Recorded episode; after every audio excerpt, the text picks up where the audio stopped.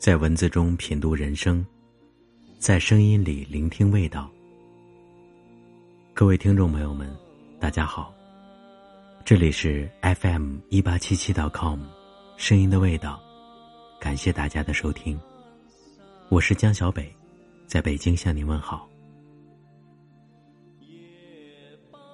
今天是二零一三年六月十三日，端午节过后上班的第一天。大家都还好吗？端午节过得怎么样？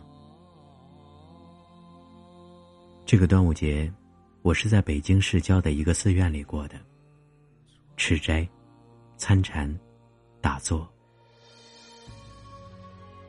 好多朋友都问我，为什么？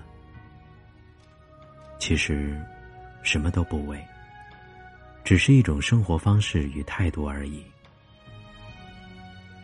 今天，也有很多朋友问我，收获了什么？其实，收获特别多，但具体又说不出来，并不是不可说，说即是错。我还没有那样的境界，只是因为，收获的大多是一种体悟，与心灵上的感知，比如，活在当下。比如，空性，等等等等。其实，最大的收获是认识了这次指导禅修的师傅如熏法师。他与我同龄，我不知道该怎么形容他。他那小小的身躯里，好像蕴藏着一种看不到的能量，让人钦佩。让人赞叹。今天我们给大家分享的这一篇文字，就是来自如熏师傅的《到彼岸》。希望大家可以从师傅的文字中感觉到一二。总之，我看到这篇文字的时候，很想流泪。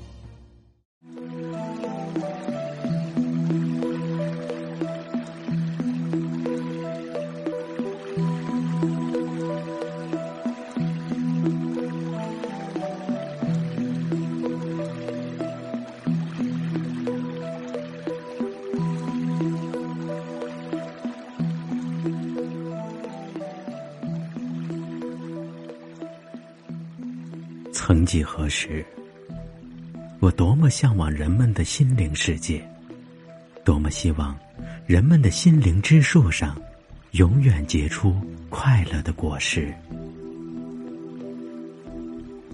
可是，对于心，世上又有几个人能真正的洞悉呢？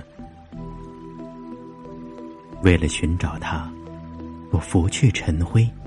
翻开古老的书籍，寻找千年以前的智慧。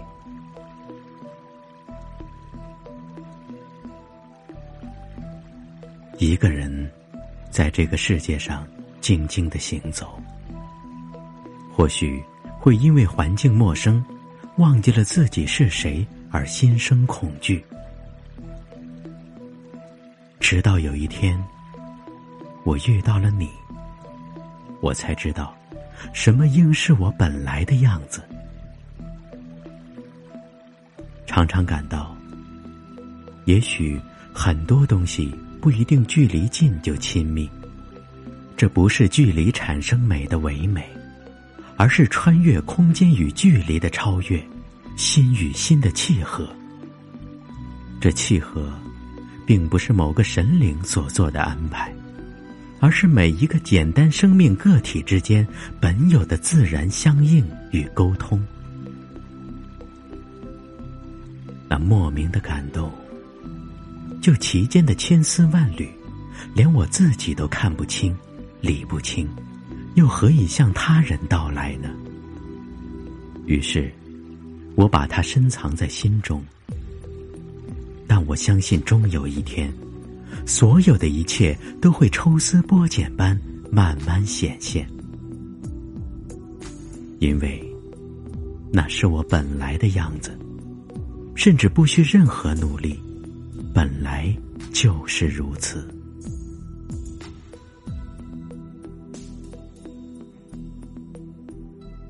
于是，我静静的坐下来，放下一切对事物的期待与成见，放下一切根深蒂固的观念和执着，只是把心念专注在呼吸上。吸进来，呼出去；吸进来，呼出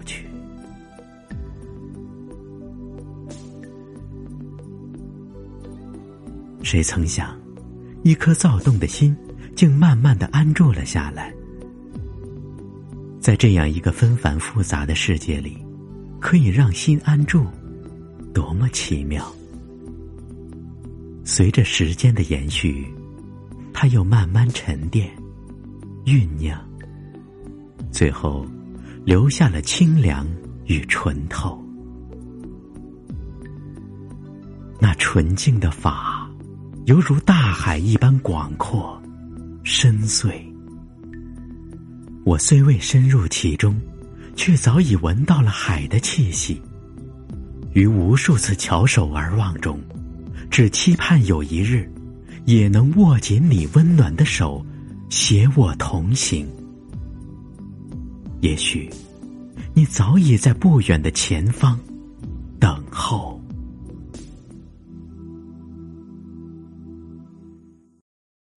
为什么？一切都这么熟悉。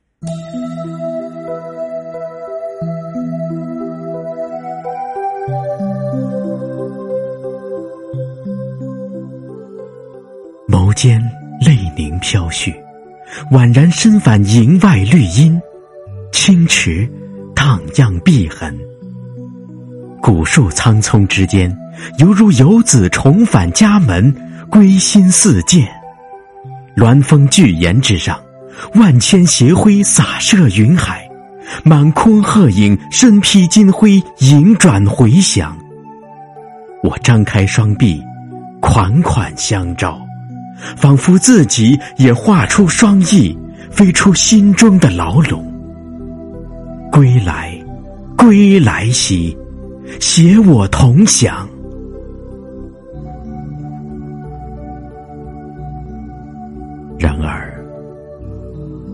有这样一幕，在心灵深处一隅出没如魅，一如惊鸿一瞥。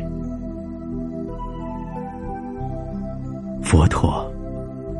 到底是谁最先迎接的您呢？是须菩提，而你只看到我的形，并没有看到我的心。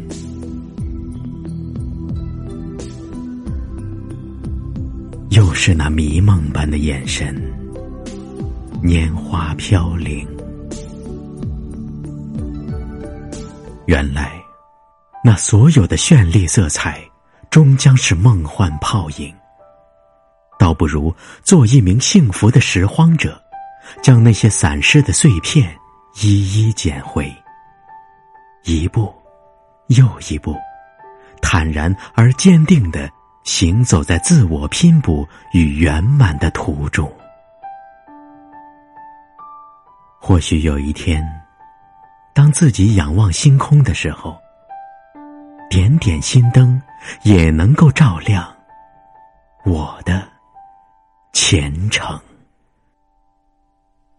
观音菩萨妙难中，清净庄严泪皆休。三十二应变成长，百千万劫化阎浮，心中甘露长十三，手内杨柳不祈求，千处祈求千处现，苦海常作渡人愁。